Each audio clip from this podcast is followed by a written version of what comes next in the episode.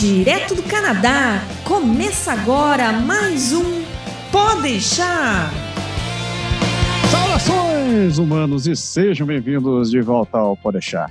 Eu sou Massaro Roche, falando direto de Ottawa, e já chamei de Montreal, Montreal, Montreal, Montorial, como você quiser, mas eu acho essa cidade muito interessante. Ela vai ficar muito bonita quando ela estiver pronta.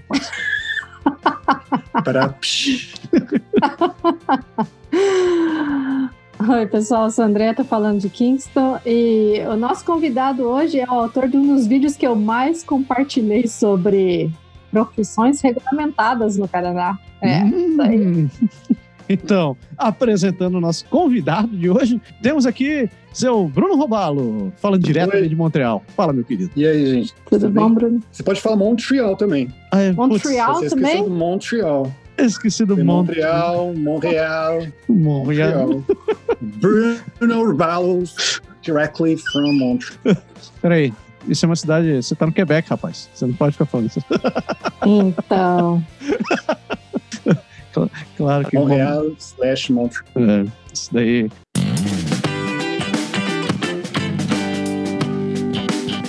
Fala pessoas! Então, o programa de hoje tá muito, muito bom mesmo e deu mó trabalhão fazer ele. É, a gente teve uns probleminhas de áudio, mas eu espero que tenha dado para salvar o principal.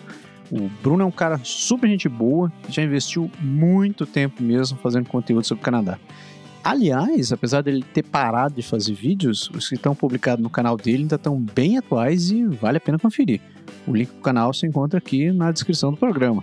Quero aproveitar também e dar as boas-vindas para todo mundo que entrou no Telegram essa semana. A gente já está com quase 100 membros e a galera tá ali, é, é muito gente boa. Realmente vale a pena participar, você não paga nada. Só se inscreva no telegram.canadagora.com. Venha fazer parte desta bolha que cresce todos os dias. Para terminar, sabe? O dia tá o ano tá acabando, né? 2019 tá acabando. Eita, graças a Deus. E a gente tá em contagem regressiva. Faltam três programas contando com esse daqui para acabar. Dia 16 saiu, saiu o último e a gente providenciou uma convidada especial para vocês. É, tá aí nessa vida de YouTube há muito tempo e vai contar pra gente como foi.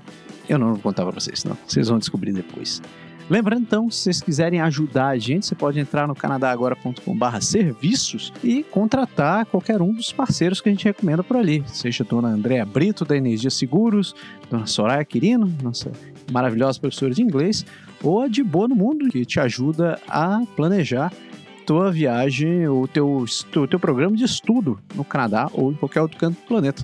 Entra lá, se fechar um contrato, vem uma graninha pra gente, ajuda a manter a infraestrutura. Agora chega de enrolar e vamos pro programa. Né?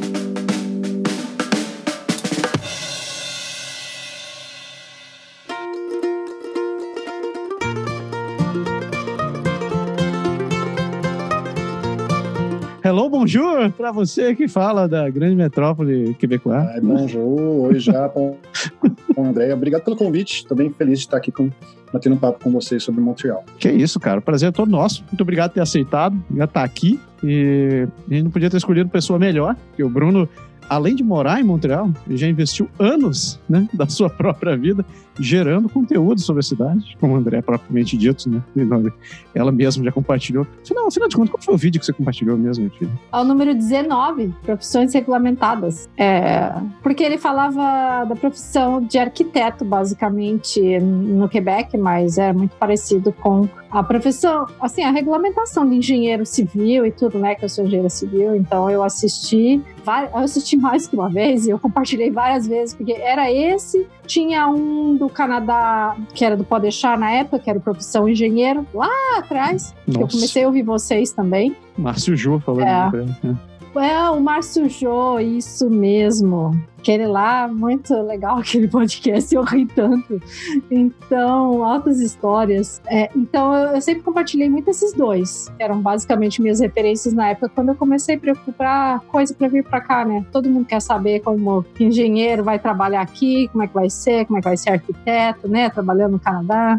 Pode crer, pode. A gente já tem mais uns vídeos mais novos, podcasts mais novos sobre isso, né? Então, pessoal pode procurar no feed aí que tem. Só procurar. É isso aí, pessoas. Continuando nossa série sobre cidade do Canadá, essa pedida implorada, requisitada com muita gente falar sobre Montreal, né? a grande metrópole quebecoana, né? grande, talvez a maior, uma das maiores cidades do país, não só da província, uma das maiores cidades do país, atualmente, de acordo com a estatística, diz com cerca de 4,6 milhões, é, tô vendo certo? 4,6 mil quilômetros quadrados, contando a área metropolitana, né?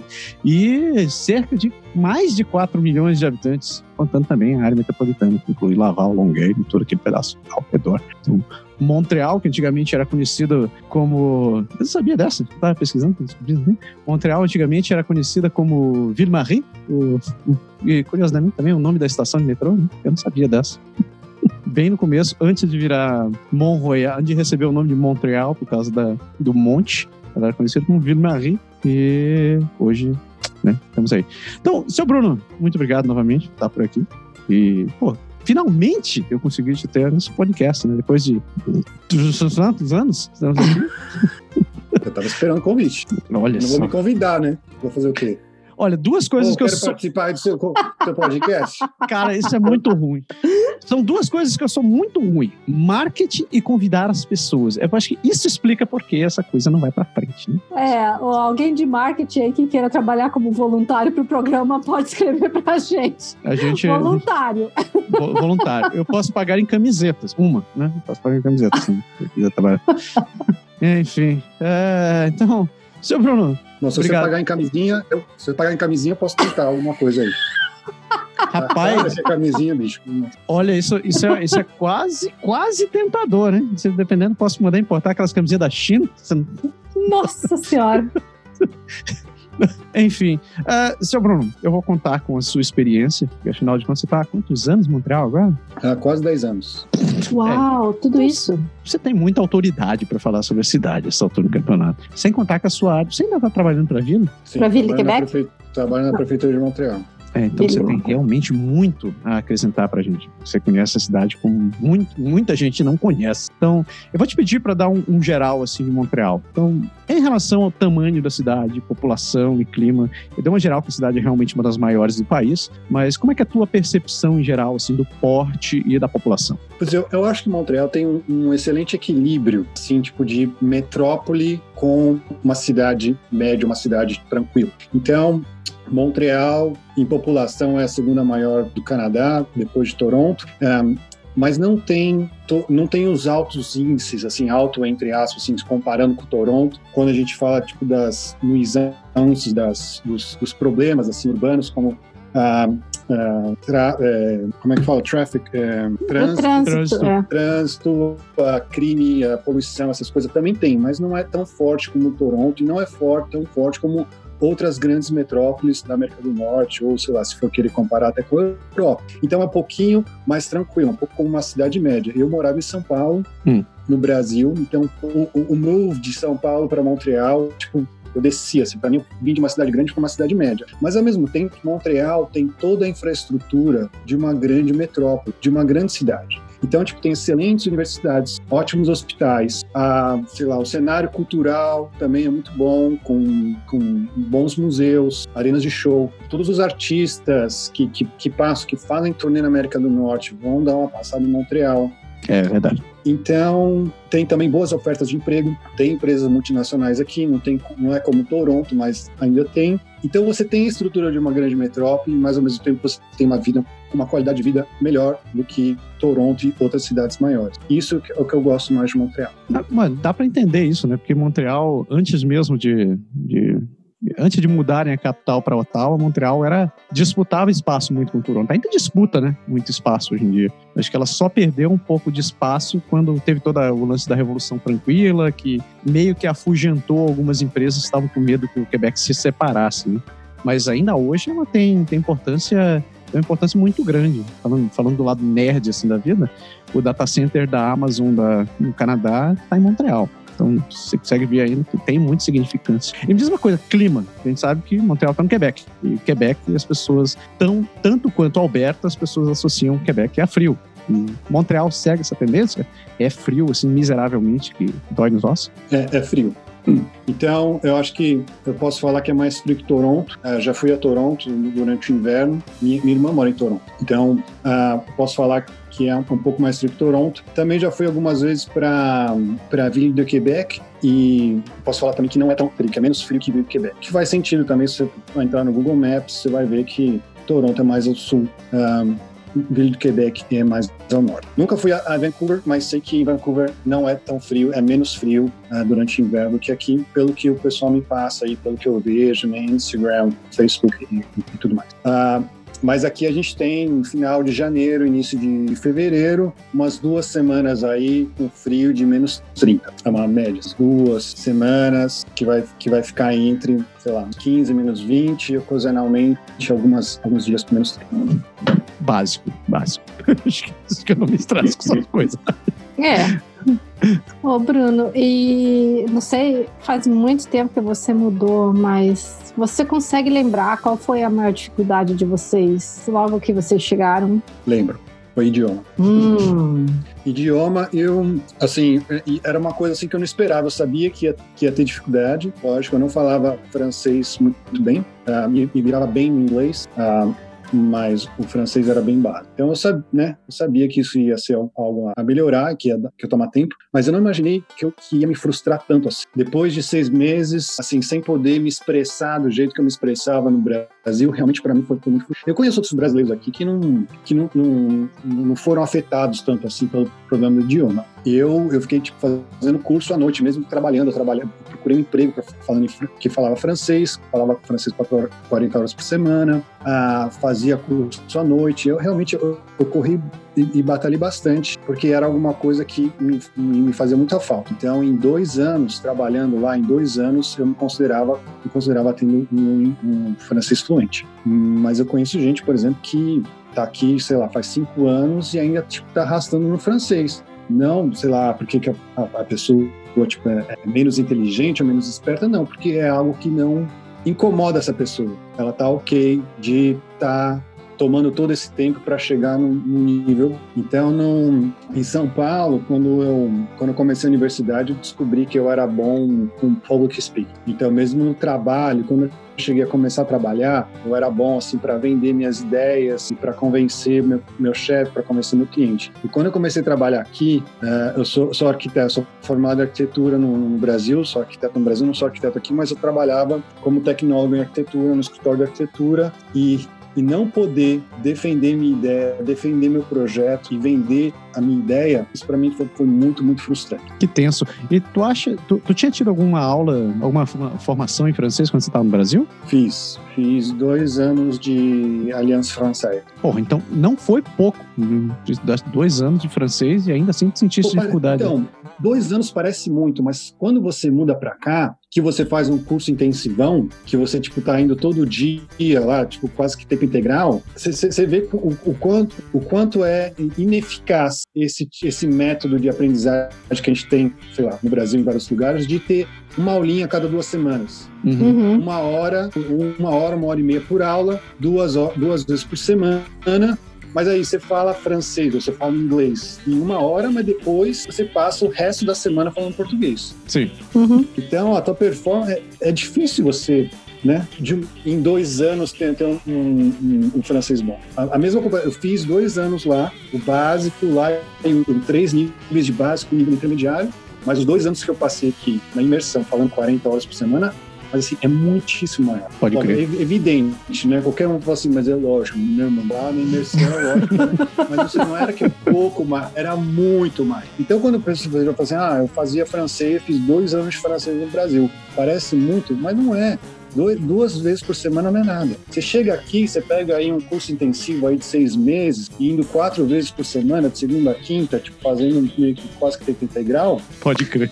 É, e, e, não só, e não só o tempo que você fala o idioma do, na aula. Depois você sai. Você sai, você está em imersão, você não tem muita escolha, e aí é um negócio que você está treinando o teu francês não só no tempo da aula, você está tipo, em outros momentos também praticando. Você está vivendo aquela língua, né? Não é só ficar indo com uma aula, você está realmente convivendo com o negócio. E Bruno, me fala o seguinte: a gente falou, falou um pouco agora um pouco sobre o frio e tal, mas a gente sabe que tem muito que que o o Quebec, o Canadá não é só, só, não é só frio, né? Você tem um inverno também intenso, você tem todas as estações bem definidas. Como foi para vocês, assim, essa questão de, de, conviver com o clima da região? De realmente estar imerso em quatro, quatro estações bem intensas? Pô, quando eu cheguei, a, a gente chegou num, num, acho que num bom a gente teve um bom time aqui para para nossa adaptação ao clima, porque eu cheguei no mês de maio. Hum. Cheguei no mês de maio de 2010. Então, era o fim da primavera, o pessoal ainda tava assim com um casaquinho, assim, meio que só um moletom,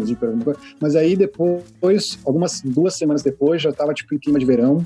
Então a gente passou todo o verão, depois todo o outono, até chegar o inverno, a gente já tinha se adaptado com outras coisas. E aí era eu tinha um, quando a gente teve que enfrentar o inverno, a gente já estava é, bem acostumado com outras outras coisas, então isso foi um bom time. Foi meio que não foi planejado não, foi uma coincidência, porque na verdade a gente a gente veio para cá com foi acho que um mês depois que eu recebi o visto. O visto, eu peguei o visto na mão, no, no dia seguinte eu comprei a passagem, e já pedi demissão. Foi avisando. Era a pressa de vir, Bruno. Caraca. Era a pressa de vir. A gente estava faz um, vários anos se planejando já. Então, eu tinha aplicado para o visto de residente permanente, consegui o visto de residente permanente em 11 meses. Então, um mês depois, estava desembarcando aqui. Então, não foi planejado, mas é algo que eu recomendo, mas também não é obrigatório, não. Acho que todo mundo, se a, pessoa realmente está tá com, tá, tá, querendo, está com, com, com gana, quer, quer, quer fazer acontecer, tipo, projetos de migração, não precisa ficar com medo do inverno, não. Tá então, tipo, a nossa adaptação para o clima, acho que foi tranquilo. A gente teve tempo para pesquisar preço de casaco, preço de bota. A gente conversava com o pessoal que já morava aqui, então o pessoal dava dica. E, e você chegava, parece um. As pessoas não acreditam, mas chegou a derreter dentro de casa durante o verão também? Cheguei. É tenso, Algo né? que eu nunca imaginei, nunca imaginei. eu olhar, eu passava lá no Canadian Tire, que é o, a loja de quinquilharia, assim, que você compra um monte de coisa assim para de, de objetos para casa. E aí, quando começa o verão, já né, tem aquela pilha de caixa de ar-condicionado assim, nossa, mas que isso? Na porta você entra assim, tinha uma pilha, assim, com umas 50 caixas de ar-condicionado, aqueles de janela. Nossa, o pessoal exagerado, tá? Não sei o que, começou a tipo, fazer calor. Comprei um ventilador. Falei assim, mano, eu morei 28 anos no Brasil, nunca tive ar-condicionado em casa. Não vai ser no Canadá que eu vou comprar um ar-condicionado. Aí eu tava querendo ser tough assim, não, não, aqui é sossegado e tal. Eu morava em São Paulo, mas eu nasci no Rio. Tipo, eu tava vários verões, assim, eu ia pro Rio visitar a família, então eu sei como que é o verão do Rio de Janeiro. Meu irmão, aqui é Rio de Janeiro, entendeu? irmão, eu vou comprar ar-condicionado, não, comprar ar. Lá no Rio de Janeiro fala ar, ligo ar. É ar. Ligo ar. Aí, nossa, arrependi. Entendi. Eu peguei duas semanas aqui de canicule, que em francês eles chamam, tipo, essa, esse período no, no verão de calor extremo, eles chamam de canicule. E aí, é, fomos, tava lá derretendo, era difícil até de dormir. Tomava, sei lá, três banhos por dia, quatro banhos por dia gelado. Era, era, era uma, uma rotina bem do Rio de Janeiro mesmo. É insano, né? Porque o contraste é muito sinistro. É, e não dá nem para dizer que é porque o Bruno já tinha acostumado com o frio daqui, que daí ele sentiu calor. Ele tinha acabado de chegar, né? Tinha acabado de chegar. Cheguei em maio. Realmente é quente. período assim de calor extremo, é última semana de julho, primeira semana de agosto. É, é. É punk. Ô, Bruno, deixa eu te perguntar como é que Montreal é dividida. Eu até tive aí passeando, mas eu andei tão pouco na cidade que eu quase não consegui ver muita coisa. Mas é separado área industrial de residencial. E eu já ouvi falar, acho que no, em algum vídeo por aí, que tem o lado francês e o lado inglês. Como é que é? Bom, o, o, centro, a parte aqui do centro de, de Montreal é, é, é, bem misto. Uhum. Então a gente encontra tipo, vários tipos de bairros, mas não encontra muitos bairros industriais mais. Um, mas aqui em Montreal, como quase toda cidade do, da América do Norte, tem, tem, a parte do subúrbio, que é um pouco diferente do que a gente chama de subúrbio no, no Brasil. A visão, né? Porque subúrbio quer dizer que está na periferia da região metropolitana. Então, aqui no subúrbio é quase que estritamente residencial. Então, o subúrbio é baixa densidade, então são casinhas unifamiliares em terrenos bem grandes, tudo bem distante, bem afastado, quase sem quase na grande maioria residencial, com alguns centros comerciais. Então, no subúrbio, você consegue ver realmente bem demarcado. Isso aqui é residencial, com as casinhas,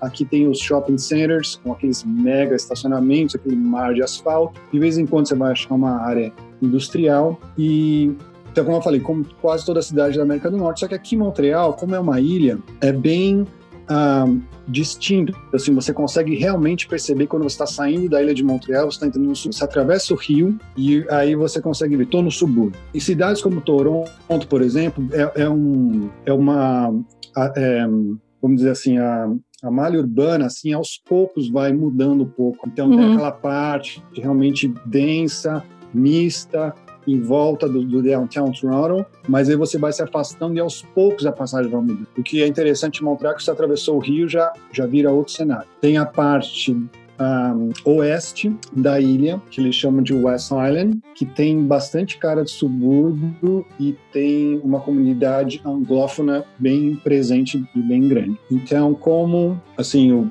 a Ontário, a província de Ontário tipo, e, o, e o lado anglófono do país está para o lado oeste da cidade de Montreal, então acabou que isso se reproduziu também no, um, na ocupação da própria cidade. Então, o lado oeste, que é o lado mais próximo da província de Ontário, é o lado que tem a comunidade anglófona mais, e o lado leste, que é o lado mais próximo da capital Quebec, de Quebec, é o lado que se fala que a comunidade francófona é mais presente. Pô, analogia interessante, eu nunca tinha pensado nisso.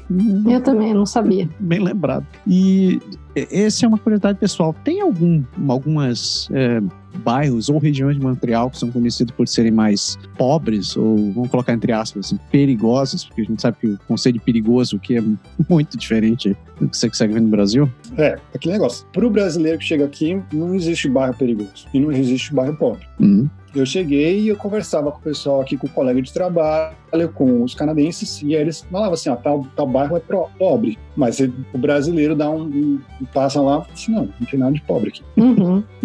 Então, até hoje, mesmo quase 10 anos depois, eu ainda não consigo ver com os mesmos olhos que o pessoal vê aqui. A gente teve a gente tem contato no Brasil com tanta miséria, com tanta uh, injustiça social, é. que aqui, quando você aqui a, a barra está muito alta. Então, acho que isso não acho que o brasileiro que vem para cá não precisa se preocupar com isso. E o outro extremo, você consegue identificar assim, regiões que são extremamente caras, são muito bem high class mesmo, dentro da ilha? Tem, tem, mas eu acho que tipo, é, bem, é bem minoria. Bem, é, eu não sei. É, eu vejo, por exemplo, eu, eu percebo que o, o canadense ele não, ele não é uma. Um, em geral, assim, ele não tem muita ostentação com a própria riqueza.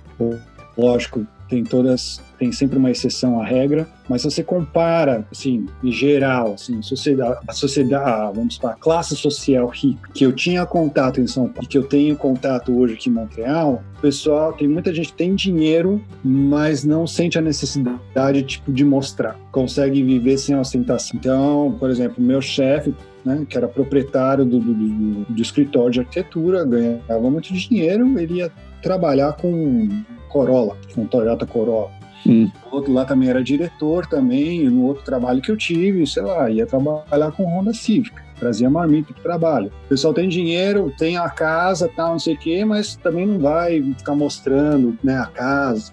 Então, assim, o bairro rico é interessante para a pessoa que, que, que, que, tem essa necessidade tipo, de mostrar, assim, olha, eu tenho, eu, eu sou eu sou bem sucedido, tenho bastante dinheiro na, na, no banco, tá aqui, dá uma olhada na minha Mercedes e dá uma olhada na minha casa. Então eu acho que isso reflete um pouco, assim, quando você dá uma volta por Montreal e você encontra alguns pontos, assim, alguns lugares, pequenos bairros que realmente tem mega, mega casa. Mas acho que é bem diferente de São Paulo. Só colocando em contexto para quem está ouvindo, o Bruno falou em Corolla e Civic, esses são carros populares por aqui, viu? Mas que de geral as pessoas podem pensar, um Honda Civic eu acho que está uns 120 mil reais hoje. No então, Brasil. No é. Brasil, é. Então, aqui você consegue pegar um Honda Civic usado por 10 pau, pila, 6 pila já no Civic. Então, se, alguém coisa... entrar, se alguém entrar no, no site aqui do, da, da, da Honda, da Toyota ou da Ford, aqui no Canadá, vai ver que na lista, como é que eles vão separar as categorias dos carros. Corolla tá escrito lá carro compacto. Carro compacto. Honda Civic é. é compacto.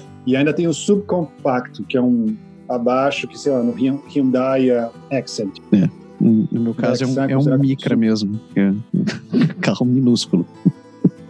Ô Bruno, eu não sei se vocês tiveram isso, como é que foi para vocês quando vocês chegaram a alugar o primeiro imóvel de vocês? Vocês vieram como PR já? Vocês tiveram, conseguiram assim ter uma fonte de comprovação de renda para conseguir alugar o imóvel? Eles exigiram isso? Você se lembra? Lembro. Lembro. Tinha alguns lugares que pediram.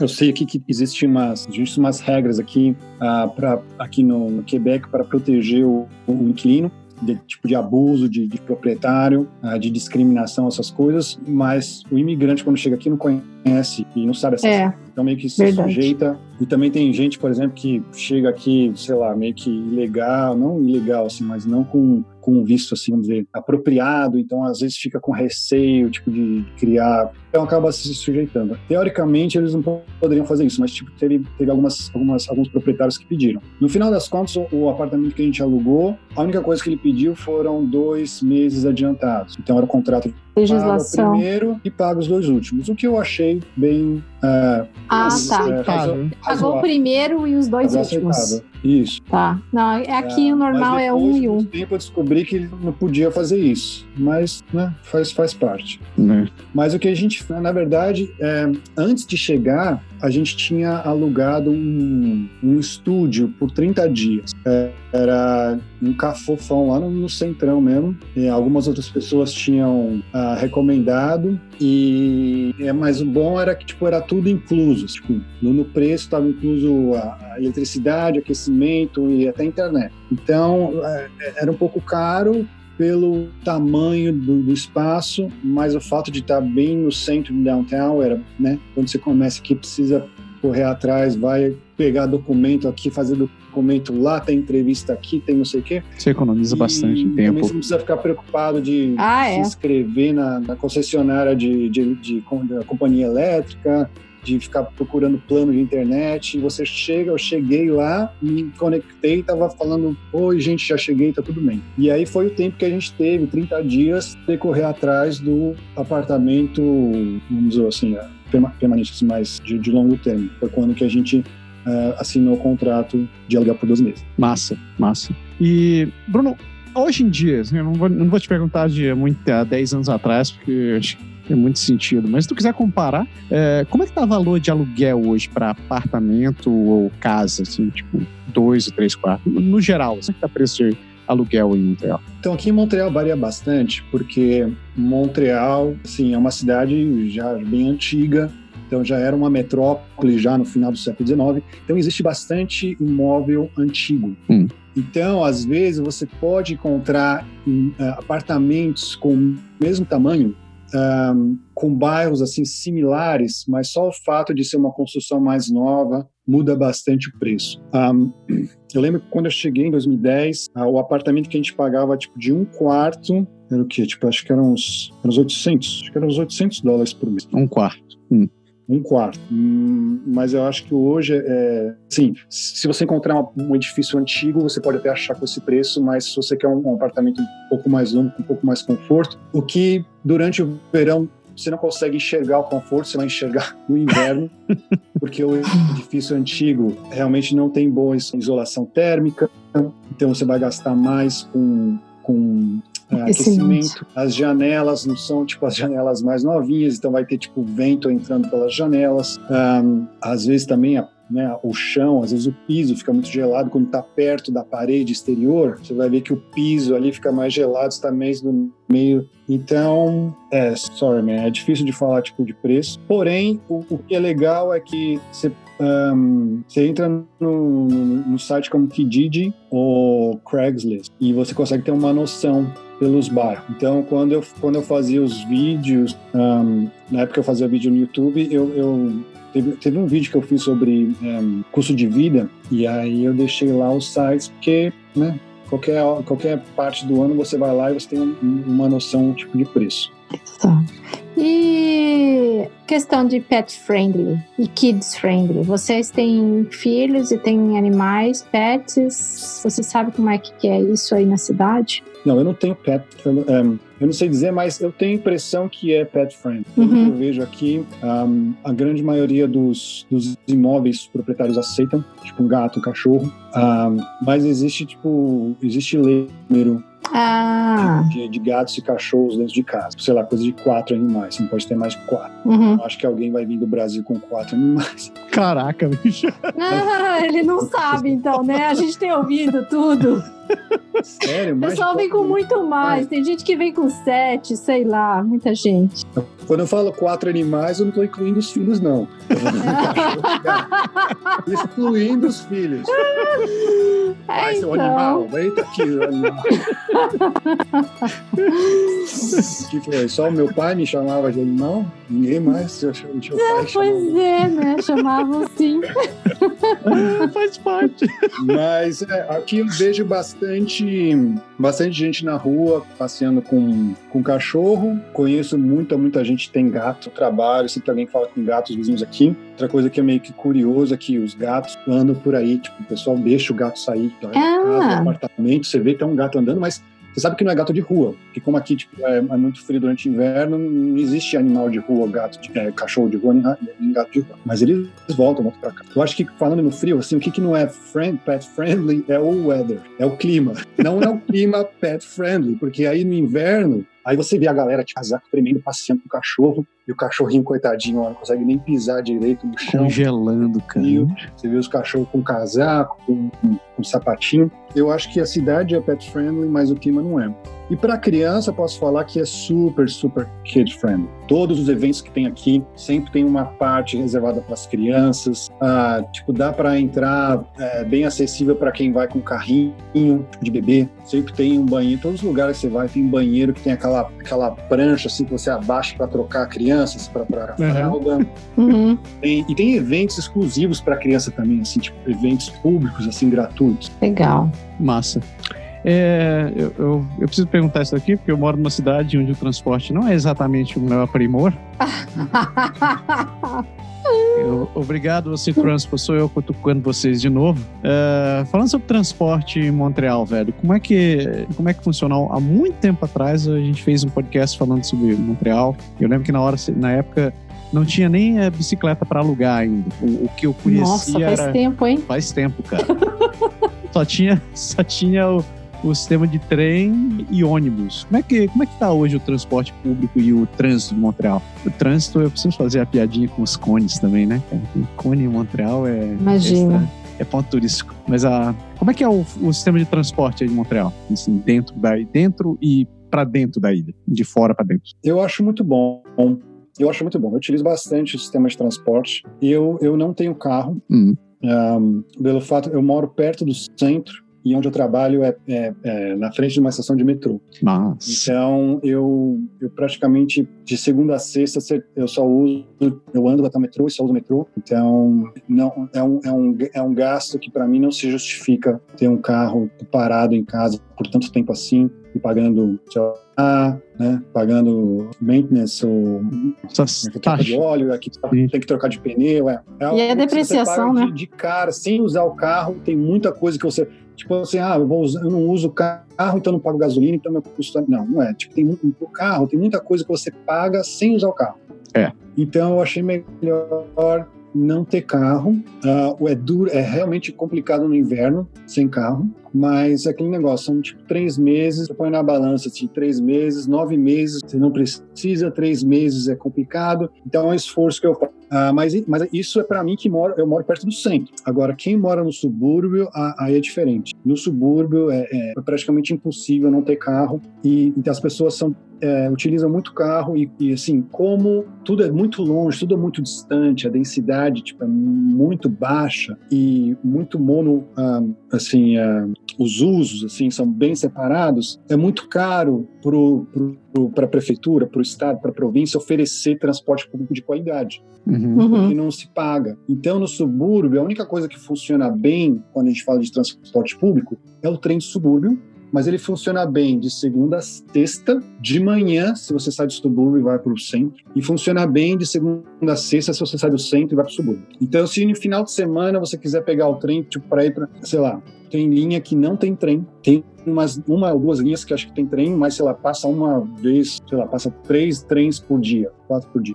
Ô Bruno, deixa eu só entender que você fala de subúrbio. Quanto seria o tempo de uma trip? De você pegar o trem lá perto da sua casa no subúrbio e vir até downtown Montreal? Quanto seria um tempo de viagem disso? Uma de hora. trem? Uma hora. Ah, então é bem longinho mesmo, né? Bem longinho pra gente, né? Que mora aqui no Canadá, né? Mas pro pessoal Não, Brasil, sim. uma hora, né? uma hora de commute né? é, é, é o mínimo, é SUS. É. Duas horas a pessoa baixar já, no nível, pelo menos São Paulo. Eu, como morava em São Paulo, uma hora é, é o mínimo.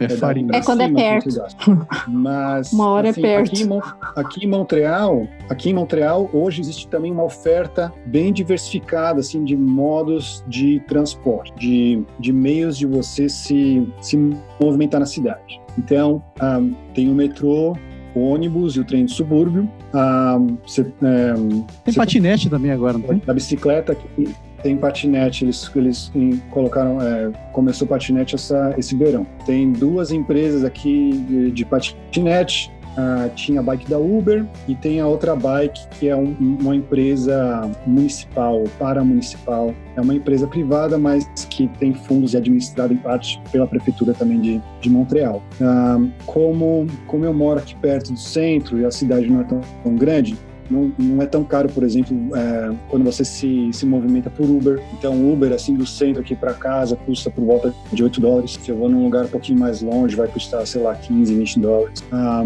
então, eu tenho eu, eu tenho um, um membership lá com, com o negócio da bike, tenho meu Uber, tem Car2Go também. Tem duas companhias, tipo, de car sharing, que tem um aplicativo bem fácil, tem carro, tipo, na, na cidade inteira. Então, a oferta, tipo, é, é bem diversificada. Isso eu gosto bastante de Montreal. E, e acho que não é tão caro, pelo fato da cidade não ser tão grande. Aquele negócio que eu te falei no início do equilíbrio. Eu acho que tem um bom equilíbrio. Tem a infraestrutura, tem a oferta que você vai encontrar em Toronto, New York, Los Angeles, Chicago. Mas pelo fato de ser menor, acho que a qualidade de vida é melhor do que nessas outras cidades. Compensa, né? Compensa muito.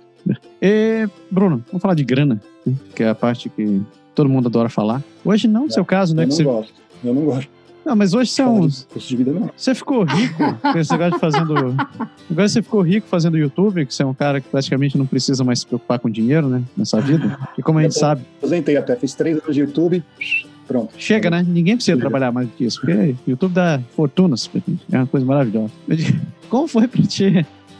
Oh, piada tosca. Oh, meu Deus. Ah, Oh, senhor. Então, como foi pra te arrumar teu primeiro emprego, assim? Sentiu que foi, é, tipo, levando em consideração os aspectos técnicos e culturais, assim? Sentiu que foi, foi pesado? O que pegou mais do teu lado? Foi para conseguir ser, para conseguir tua primeira colocação?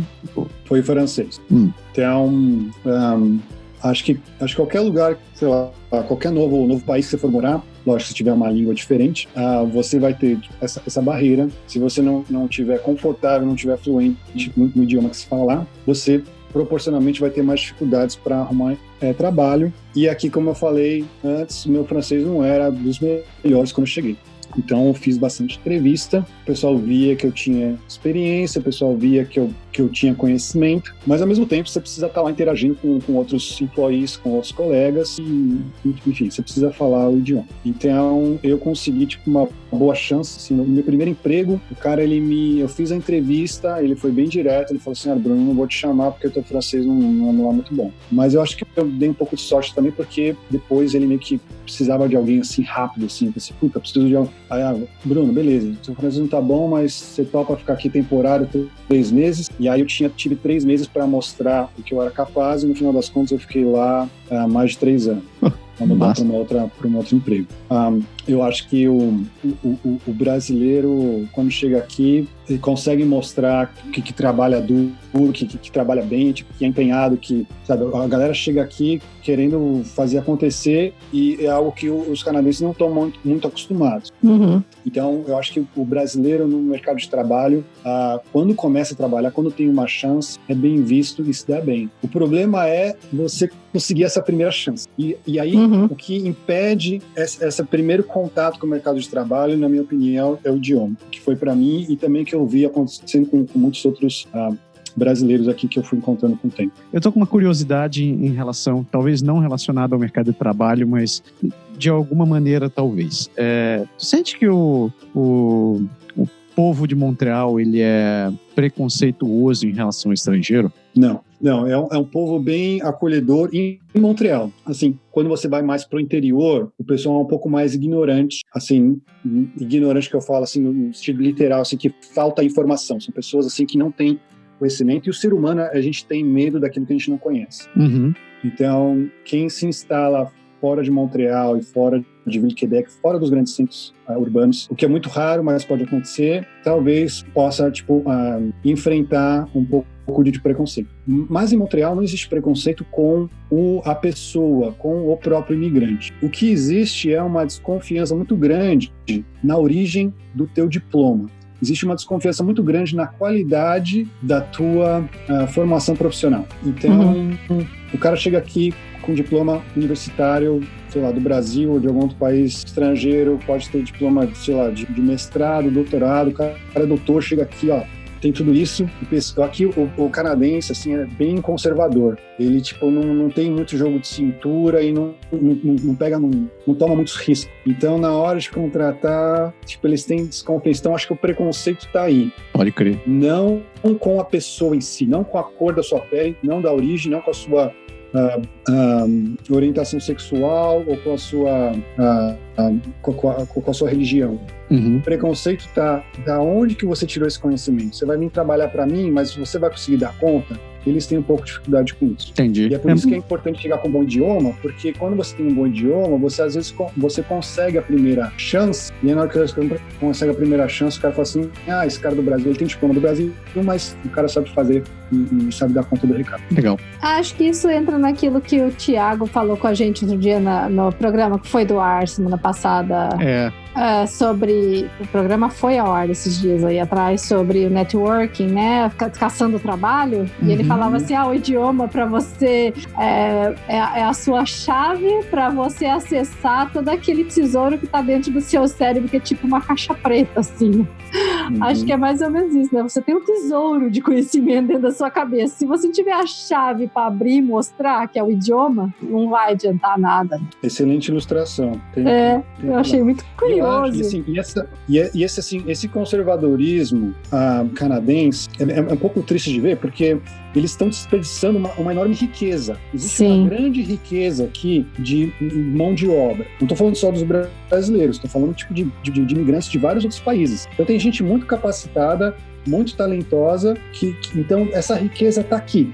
Só que aí por causa desse receio, por causa desse medo, eles estão, infelizmente, eles estão desperdiçando. Eles nem sabem disso, que eles estão desperdiçando essa, essa grande riqueza. É um pouco triste, mas assim, é, só para me comparar um, um, pouco, assim, fazer uma relação, vamos supor, no Brasil, ah, sei lá, tem, o, né, tem grandes taxas de desemprego, tipo, tem gente aceitando qualquer coisa para trabalhar. Então, vamos supor, tem lá um cargo, sei lá, um, um salário mil reais. Salário mil reais, o cara chega assim, ah, mas tá aqui meu CV, tenho bacharelado, tenho mestrado, tenho doutorado, tá, não sei o quê. Fala assim, ó, oh, bicho, salário é mil reais. Aceita ou não? O cara, não, beleza, aceito, tô precisando de emprego. Então, tá bom, entra aí. Então ele não fica preocupado com isso. Ele não vai, tipo, ficar, ó, oh, da onde, de plantar, não sei o quê, vou, tá aceitando o salário? Então vamos embora, vamos trabalhar. Aqui não, aqui o pessoal vai falar assim, não, esse cara, ele é muito, ele é, é super qualificado, né? Se ele, se ele começar aqui, será que, será que ele vai ficar muito tempo? Eles estão overthinking. E, e aí, por causa disso, eles, sem saber, eles estão deixando de, de, de, contratar, tipo, gente muito competente, muito talentosa. Mas é aquele negócio, tipo, é as regras do jogo, e é assim que funciona, então vamos, vamos jogar com as cartas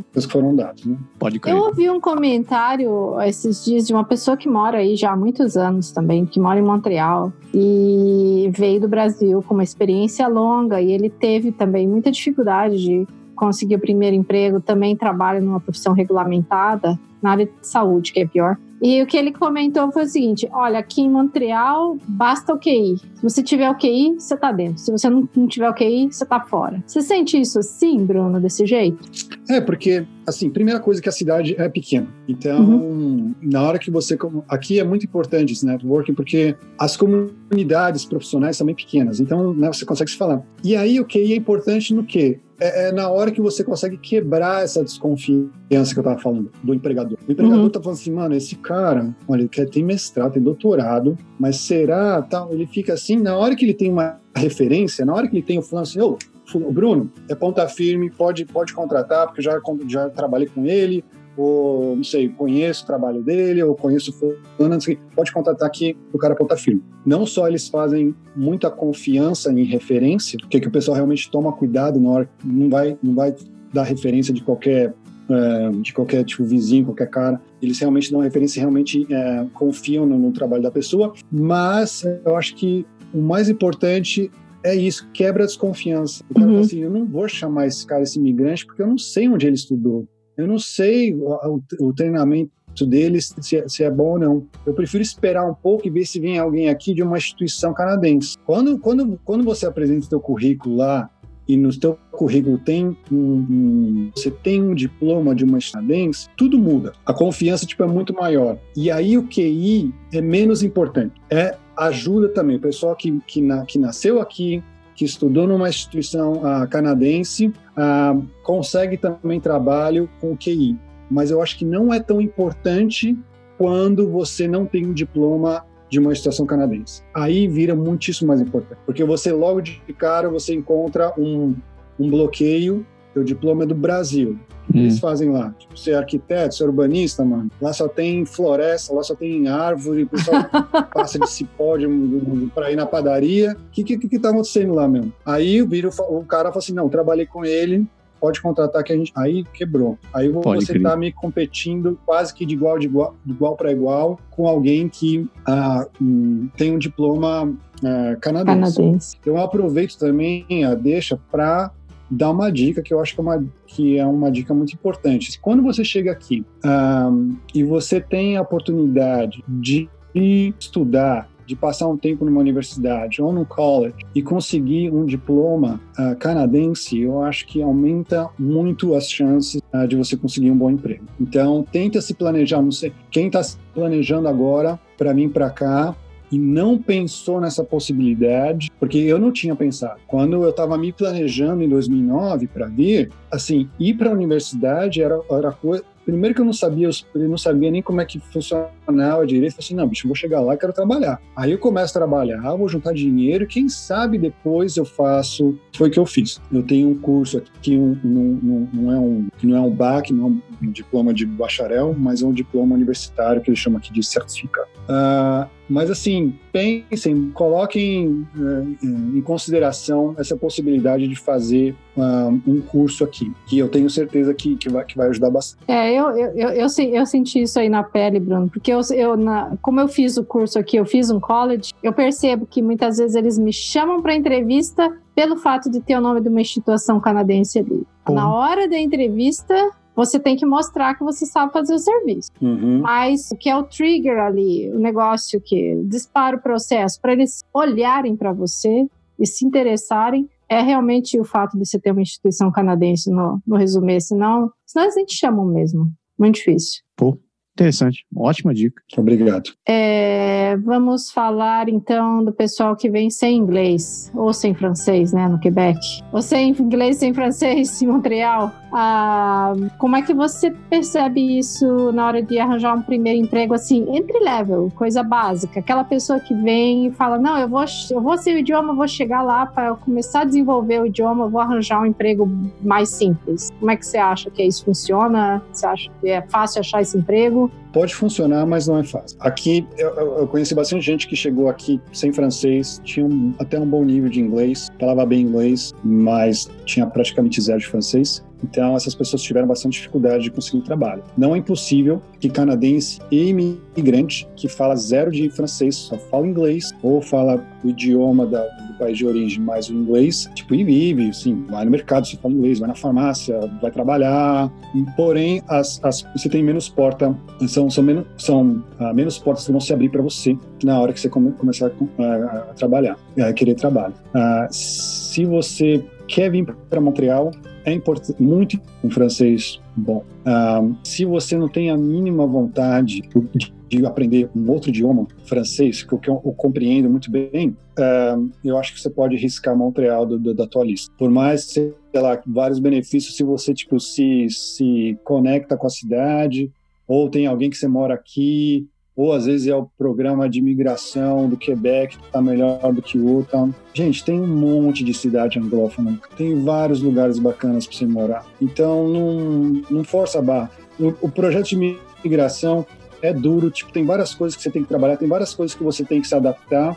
Eu acho que se você não quer falar francês e você decide ir para um outro lugar fora do Quebec, você tipo tirou uma coisa de menos para você resolver. É uma treta de menos para você resolver. Vai para um outro lugar que só fala inglês. Se você ainda tem o desejo de, de vir morar em Montreal, arruma um emprego nessa outra cidade, tenta fazer um curso lá de francês e depois muda. Você é livre para morar em qualquer lugar que você quer do, do país, se você chega aqui com o visto adequado, né? Então, não sei, eu não, eu não vejo muito, muito sentido na pessoa tipo, ficar insistindo. Mas, como eu disse, não é impossível. Acontece, conheço bastante gente. Porém, é mais complicado. Cool, cool. E falando em grana, assim, tá a média de salário? Qual, qual o custo de vida? Quanto você precisa ganhar para poder ter, para morar numa família de uns quatro, assim, mais ou menos, em, em Montreal? Sem luxo, digamos, vivendo bem.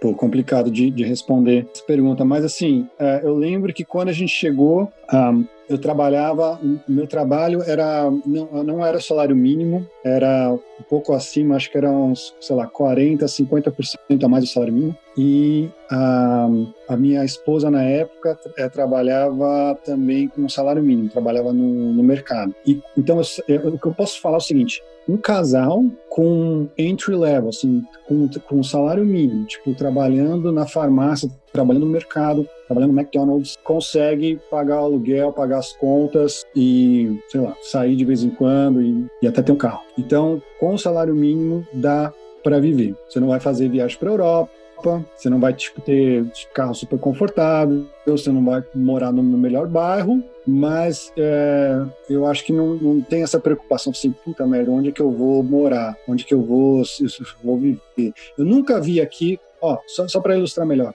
eu nunca vi aqui brasileiro na rua pedir dinheiro.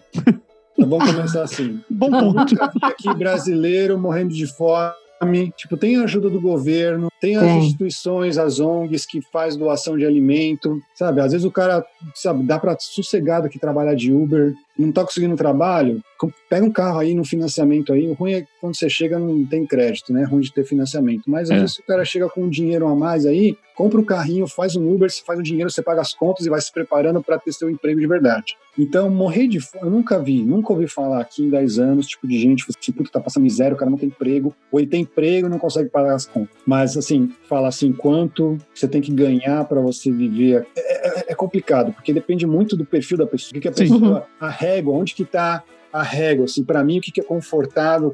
Tem gente que tem gente que não. Eu conheço um cara que ele chegou aqui, ele não tinha nem visto, não tinha trabalho, o cara alugou uma casa de dois andares, ele veio com uma mulher e com uma filha. Alugou uma casa de dois, de dois andares e comprou um Santa Fé. Oh, uau! Oh, well. É. Assim, na, na, na, época, assim, eu falo assim, meu, o que, que esse cara tá fazendo e tal, mas depois eu, eu comecei a falar para mim mesmo, assim, bicho, quem é você para falar quem, como esse cara tem que ganhar o, gastar o dinheiro dele. É, é, isso é verdade. Ele, ele que ganhou, ele que trabalhou, ele juntou dinheiro, ele que tem que saber o que vai fazer com o dinheiro dele.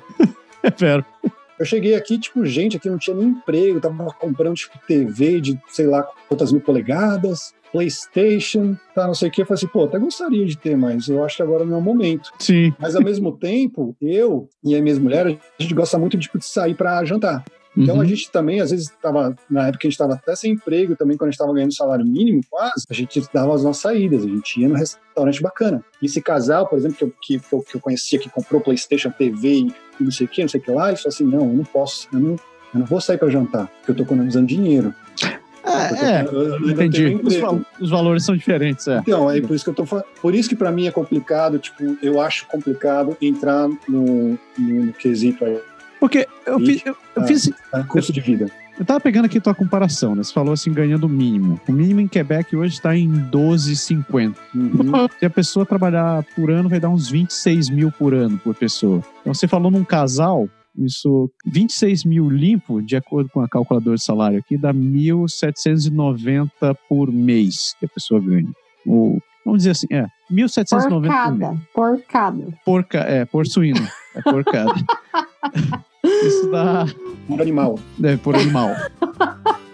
Então dá, dá 3 pau e 600 por mês por família, né? Você falou que dependendo do lugar que você procurar um pouco, você ainda consegue achar aqueles apartamentos de um quarto. Um quarto numa família de três ainda dá, apesar de ficar apertada, né? É, É, mas digamos assim, eu, eu vou chutar um pau e 200 que você gasta num apartamento de dois quartos. Que não tenho a menor noção de quanto tá o preço Montreal. Ainda te sobra, é basicamente um dos dois trabalha para pagar o aluguel. Então o outro, é como a educação é gratuita, né? Assim, a educação, os custos com educação já estão embutidos com as taxas, ainda sobra um em 300, dois, um em 800, cerca de 2,300 para você gastar por mês. Isso tão, e aí você tem que incluir água. É, não, água é, água é gratuita no Quebec, né? água é inclusa nos impostos também. Então você tem que pagar. Não paga a conta de água aqui, não. É, então você tem que pagar eletricidade é. e comida. E internet ou whatever. né? Você não paga nenhuma taxa fixa, Bruno? Desculpa, eu não ouvi. A água, você não tem nenhuma taxa fixa assim para pagar? Tem, tem taxa que vem no, no, IP, no IPTU. Ah, tá. O proprietário paga a taxa municipal que está incluso o O fornecimento uso de da água. água. Uhum. Mas, uh, Massaro, o que você estava falando aí, você esqueceu tipo, um, um negócio importante que são as ajudas do governo. Bem É. As bolsas. É verdade. Então, assim, quem ganha salário mínimo paga quase nada de imposto. É. Tipo, no final das contas, quando você faz a tua declaração de imposto, você recebe, tipo, uma grana muito boa, tipo, de, de restituição. Uhum. Sem falar que, tipo, que todo mês eles restituem o, o que paga de taxa. Então, é, só para explicar ao pessoal, taxa é o que você paga na hora que você compra alguma coisa. Você vai lá, você vai no... É. sei lá, vai comprar o teu, teu Playstation, tua TV, aí tem o valor, mais taxa. Então, essa taxa vai uma parte para o governo federal, outra para o governo provincial. E governo provincial e federal reembolsam uma parte, porque eles acham que você tem a renda muito, muito pequena. Eu lembro que a gente recebia, sei lá, um cheque por mês. Tinha também, quem- quando eu vim para cá, meu filho não, não tinha nascido ainda, mas o pessoal que chega aqui com filho, logo de cara você recebe dinheiro por filho. É. Por, cabeça, Uhum. por, por animal. Por animal. Eu, eu nem sei direito quanto que tá agora, mas assim, só, só disso já tipo, é, é dinheiro entrando também tipo, para ajudar. E como eu te falei também, tem tipo que ajuda os imigrantes e o pessoal tipo com renda baixa. Então eu ia lá, tinha um banco lá de full bank, ia lá uma vez por semana, você vai lá, você faz uma inscrição, você fala quanto você ganha, o que, você está fazendo, teu status aqui de imigração, quantos filhos você tem, e fala assim, ah, você tem direito a tantos itens aqui. Aí eu ia lá, fazia, tipo, já dava uma ajudada, acho que, sei lá, devia pagar uma coisa de ah, um, vamos dizer assim, um terço ou metade, entre um terço e metade da conta de- do mês, assim, do, do, do mercado. Eu dava uma economizada boa. É vero, é vero. Bem lembrado. Eu não sei nem como colocar essa pergunta aqui, que é a questão da, da percepção da condição financeira das pessoas na cidade, que você já comentou, né, Bruno? Que aí não tem é, nem o muito pobre, nem o muito rico, mas uma percepção sua assim mais genérica, você acha que a população consegue ter uma vida assim confortável, sem muita dificuldade, é com um salário médico que se ganha, médio que se ganha na região ou não? E eu até complementaria um pouquinho, assim, a- a- a- adicionando a pergunta da Andréia. Você vê muito homeless em Montreal também? Ah, é. Muito o quê? Homeless. Homeless. é, mendigo? Tem, tem. No centro tem mendigo. Ah, mas, assim, o que, eu, o, que eu posso, o que eu posso falar, assim, que em Montreal, ah, a grande maioria, quase toda a população, você vê que tipo uma, uma, uma população de classe média. A comparação que eu tenho, assim, a visão que eu tenho de classe média de São Paulo, posso falar assim que aqui em Montreal, tipo, quase todo mundo seria tipo classe média. Ah, Isso é bom. ah, eu, eu- eu- sim, quem tem, quem tem diploma de college, também a grande maioria a grande, do- do- da mão de obra aqui da força de trabalho, quase todo mundo tem é, um diploma de college. Então, um casal, se o casal, os dois estão trabalhando num, num, num- job, num, num cargo de diploma de college, com isso, muita gente tem casa própria, o carro tem um carro Se confortável. adaptar. E Uhum. ainda vai uma vez por ano para Cuba. Faz a viagem lá, vai no sul, lá no inverno, tem as férias com as crianças, tem a paga lá a hipoteca e tem um carrinho tipo bacana a cada três anos tá trocando de carro. Que a gente pode falar que seria uma classe média. E isso é a pessoa É. que tem tipo nível de college. E os homeless aqui, tipo, eles são mais conhecidos, so- assim, não são, são pessoas que estão lá porque, tipo, falta oportunidade da pessoa, tipo, trabalhar. São realmente, são, são, são, são pessoas que são realmente, têm algum tipo de, de dificuldade, vamos dizer assim, tipo, talvez pessoal e emocional e psicológica de entrar no modelo que a gente conhece, de acordar de manhã cedo e trabalhar, pegar o salário, pagar o aluguel. Então, e, sei, a gente vê no Brasil, no, no- no Brasil a gente falava assim, ah, a pessoa,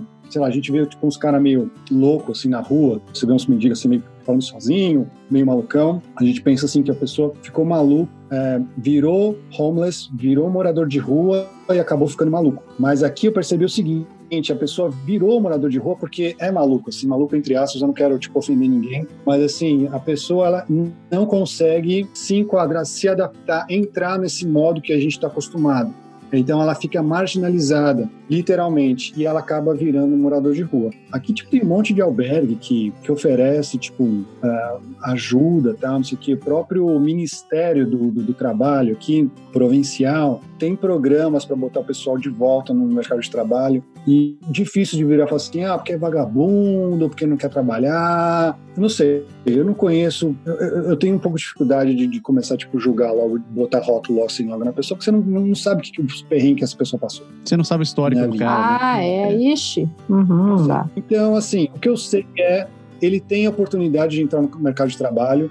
Acho que essa pessoa que está lá, ela, ela, ela tem os tools, ela tem os, os, os instrumentos, as ferramentas para poder tipo, entrar no mercado de trabalho, mas é uma Uhum. pessoa que ou ela escolhe não fazer isso, ou realmente tem algo interno Que impede, né? mais forte que a impede de, de entrar nessa, nessa fórmula que a gente E a gente sabe que o Quebec também tem muitos programas sociais, né, de inclusão e de suporte às pessoas que têm necessidade. né? Então, é, Tem não, muito.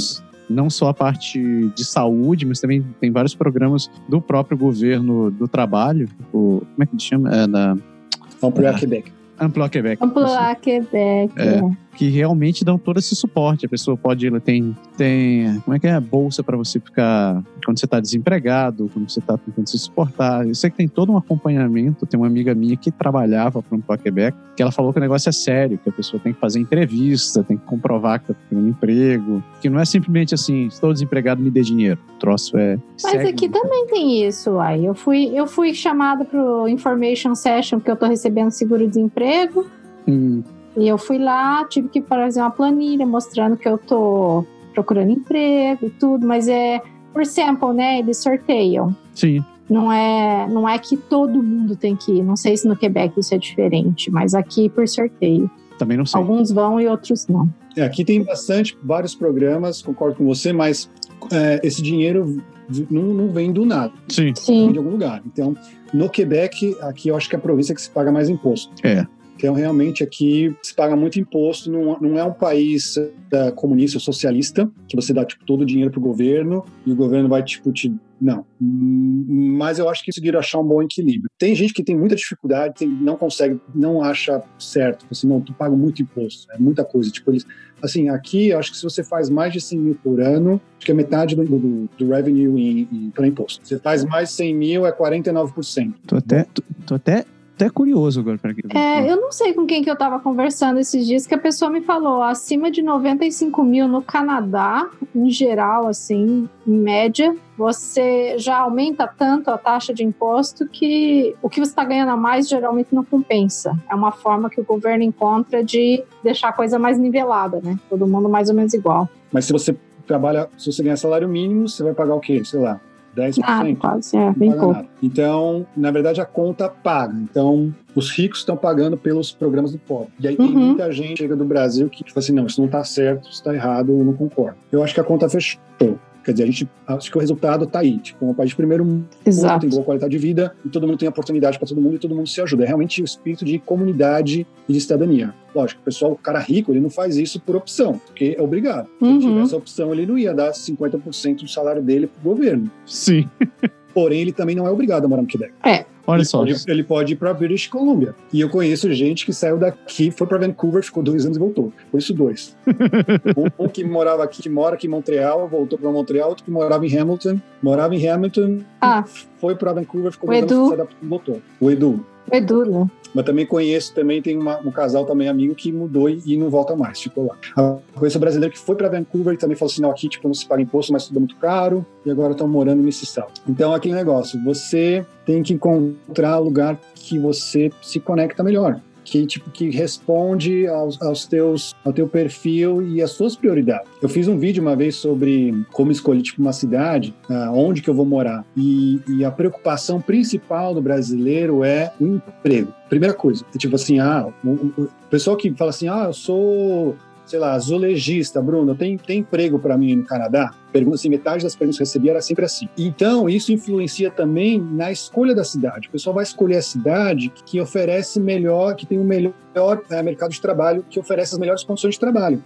O cara esquece de tudo o resto. Ele esquece se tem uma boa oferta de transporte público, ele esquece, por exemplo, se tem um programa tipo de, de social, ele esquece, não vai ver se, tipo, não, não liga muito se vai ser muito frio, ou menos frio. Não, ou se vai chover. Tem, tem, se vai chover. Exato. Então, acha, assim, como eu te falei, nunca ouvi falar ninguém, tipo, que tipo, ficou no, no, perrengue danado, que não tinha dinheiro, que não conseguia pagar aluguel, que não conseguia pagar mercado. Você vai acabar, não vai, você não vai encontrar logo de cara o emprego dos seus sonhos. Você acaba encontrando aqui ali um jeito de ganhar o dinheiro, tipo, de sobreviver. Quem sobreviveu no Brasil, sobrevive de sossegado no Canadá. Então, você consegue fazer isso em Montreal, em Toronto, em Vancouver, em Ottawa, em Ville Quebec. Então escolhe a cidade que mais conecta com você e, e vai lá e tenta arrumar teu emprego.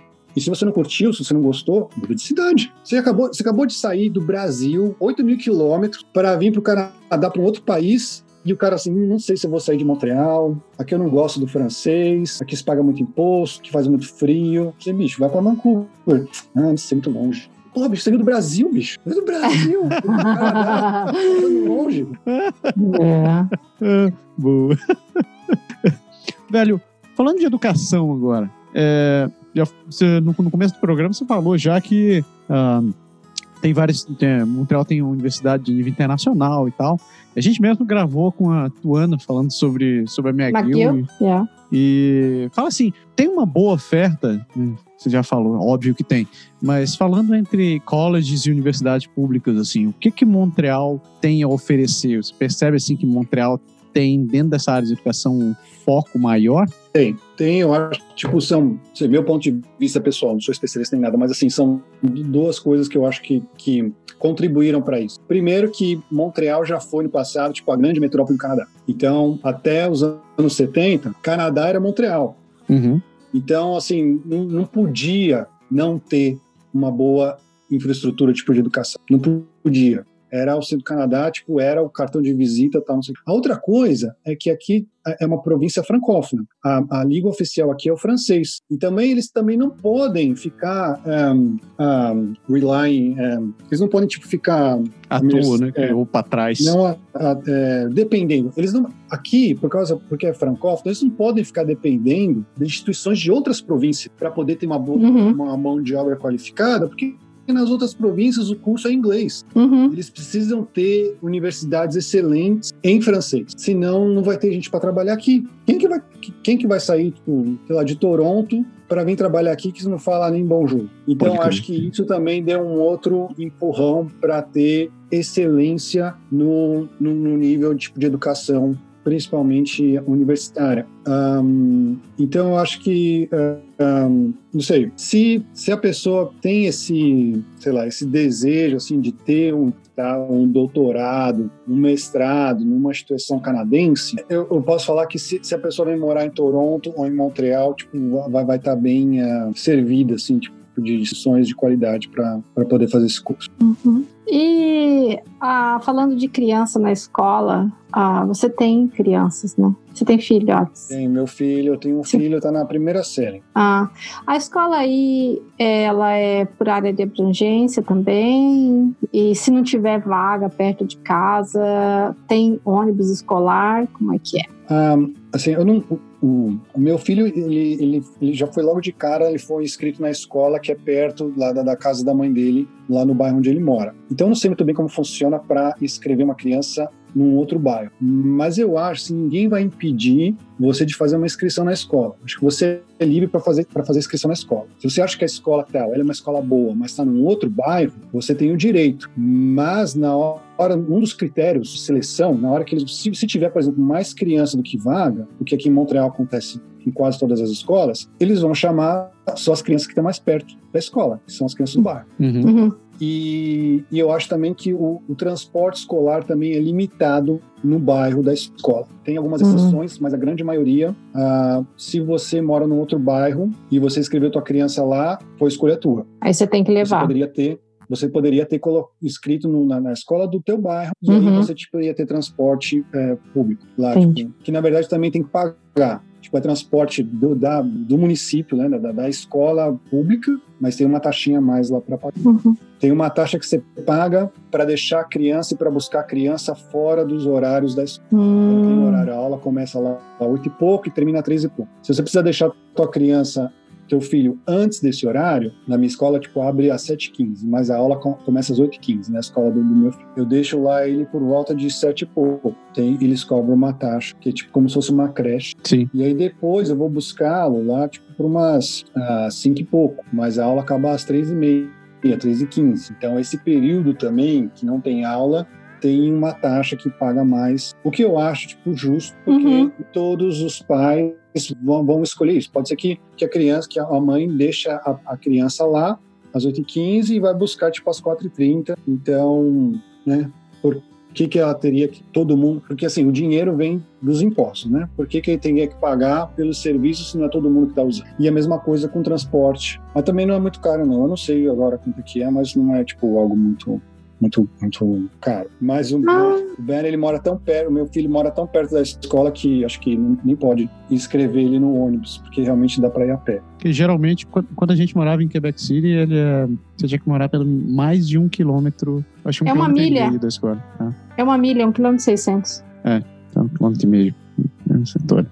E daycare, Bruno, daycare, o garderie, como é que é? Daycare, Quebec é a melhor província. Eu sempre digo aquele isso. Negócio, aquele negócio que eu estava falando, o, o, sei lá, você vai comparar os, os preços de, de creche, é, é, a diferença é muito grande. Você sei lá, em British Columbia você vai pagar menos imposto, mas ao mesmo tempo, tipo, dependendo do ser, os serviços vão ser mais caros. É. Então aqui no Quebec, quando, quando meu filho estava na creche, era 7 dólares por dia que se pagava. E, assim, numa creche é, subvenciada pelo, pelo governo provincial, não é sempre quem vai conseguir vaga, mas mesmo numa creche privada que não tenha a subvenção do governo, ainda assim, tipo, é algo razoável, é algo que, que dá para incluir no budget. A, a minha irmã que mora em Toronto estava me contando as reportagens, falando lá que uh, em Ontario, lá na, na, na região lá no, perto de Toronto, isso, tem, tem, tem, tem lugares que a, que a creche é tão cara que as mães estão tendo que se planejar de quando que vão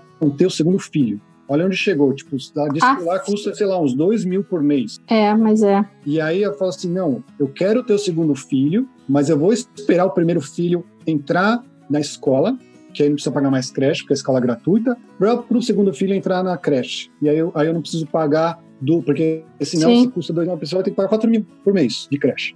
Então, então realmente aqui, um, hoje o serviço é bom, a gente conseguiu, o Ben ficou acho que uns dois, dois anos, dois anos e meio numa creche subvencionada e o serviço era bom, preço super barato, comparado, deve ser mais barato, sei lá, do, do, país. Então, nesse quesito, realmente o Quebec é top notch. Genial.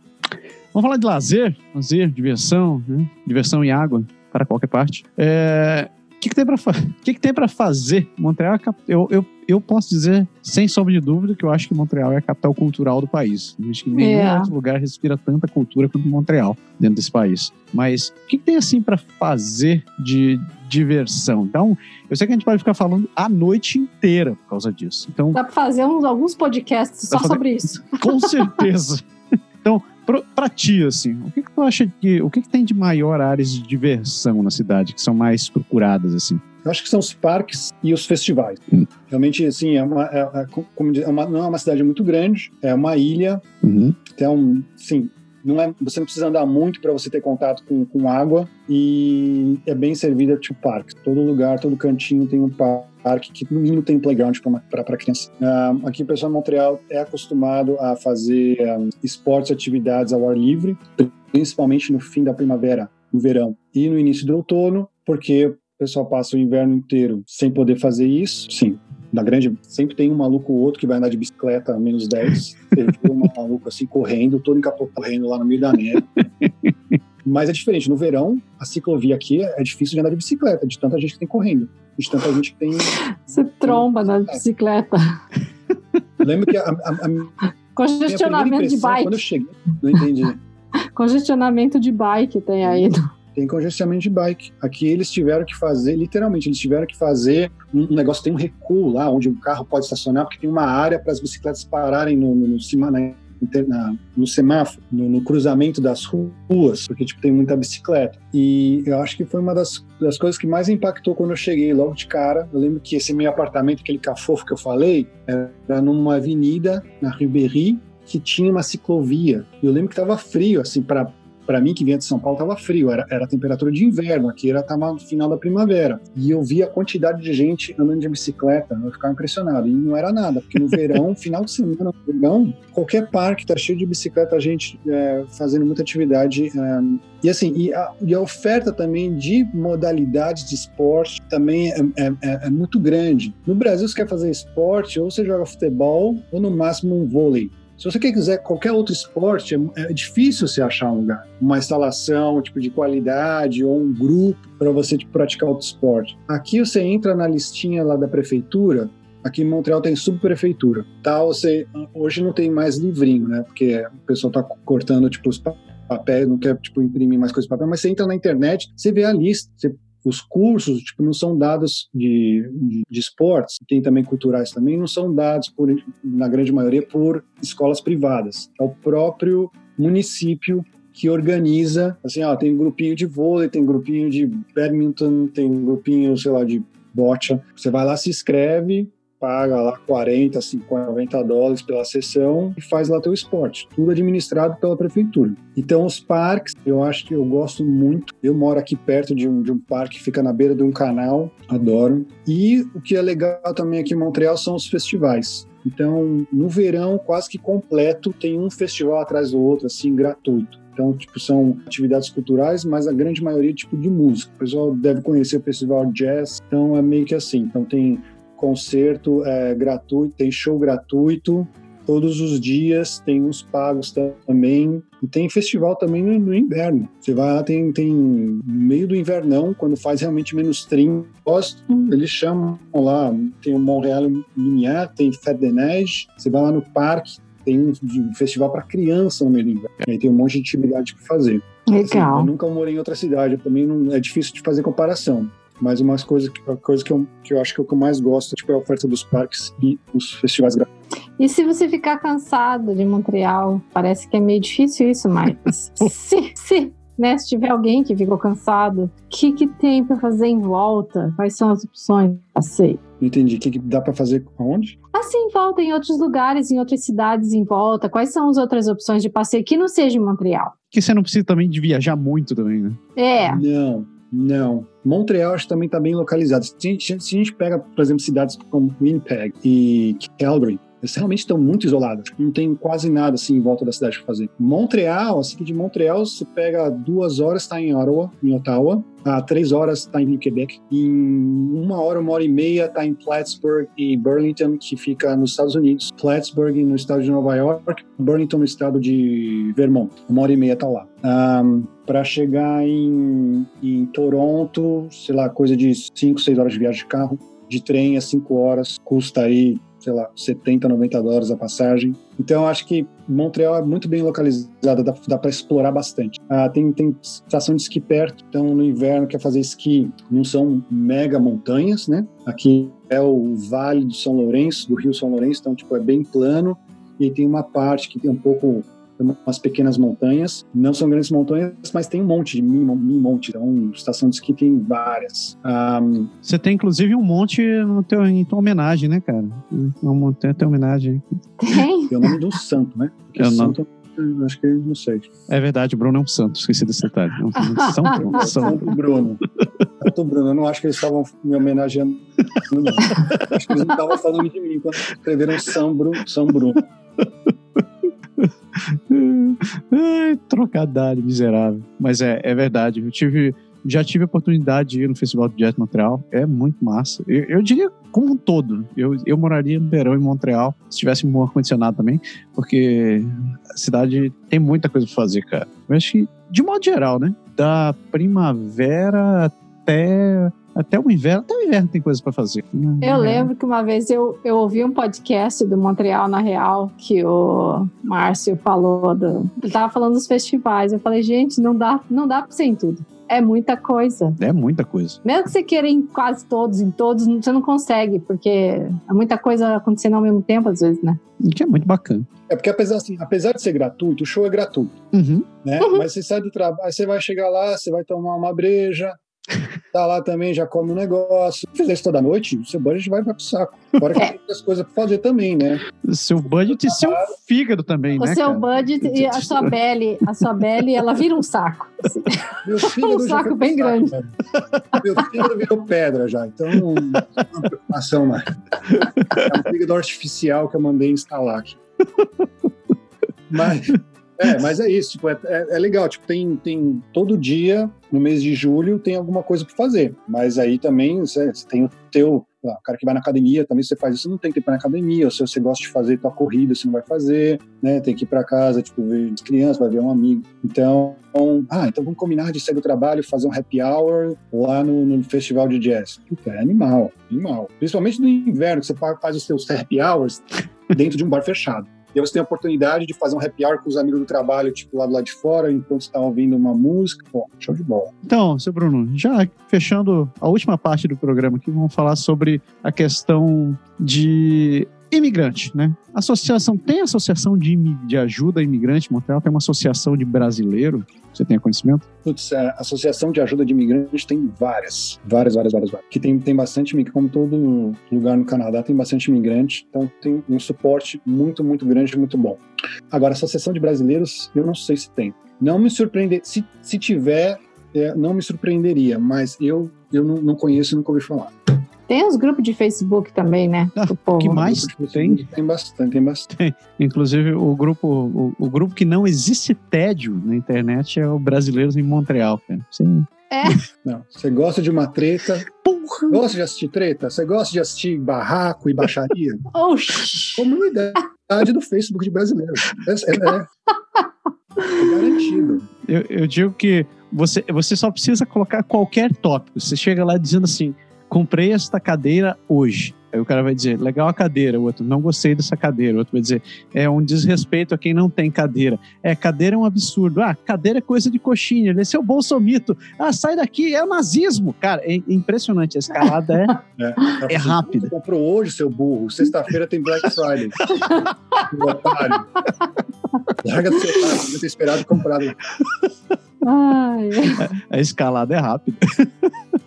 Ô, Bruno, então, ah, qual é o seu, fazendo um fechamento disso aí tudo que você falou, qual o principal atrativo que você considera em Montreal? O que, que você mais gosta daí e o que, que você menos gosta daí? Putz, o que eu mais gosto aqui é o fato de que é uma cidade bilíngue. Olha que interessante. Eu acho tipo isso muito muito rico e foi uma das coisas que me chamou a atenção quando eu estava fazendo minha pesquisa ainda morando no Brasil um, que assim se assim em qualquer lugar do mundo uma pessoa fala dois idiomas é considerado uma pessoa inteligente é difícil, é duro você aprender um segundo idioma, principalmente quando na idade adulta. E morar numa cidade que uma comunidade inteira, que uma sociedade inteira fala no mínimo dois idiomas, isso eu acho muito tesão.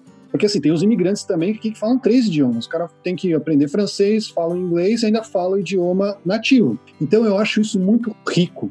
E eu acho muito legal, tipo, morar num lugar assim. Um, e também, assim, quando, eu, quando caiu a ficha, quando eu estava lá no Brasil ainda, que eu ia ter a oportunidade de aprender, tipo, a língua francesa, que eu acho que é uma língua muito bonita, foi, assim, no-brainer. Falei assim, não, é. fechou, vamos para Montreal. Vai estar tá lá em imersão, porque o melhor, o melhor jeito de aprender um idioma é na imersão, né? Então, uhum. qualquer lugar que você vai no Canadá, fora do Quebec, você, uma hora, vai acabar aprendendo inglês. Mas eu assim, mano, eu vou ter a oportunidade de aprender, tipo, dois idiomas, olha que foda. Então, assim, isso essa é uma das partes que eu mais gosto. O que eu menos gosto aqui, acho que é a neve.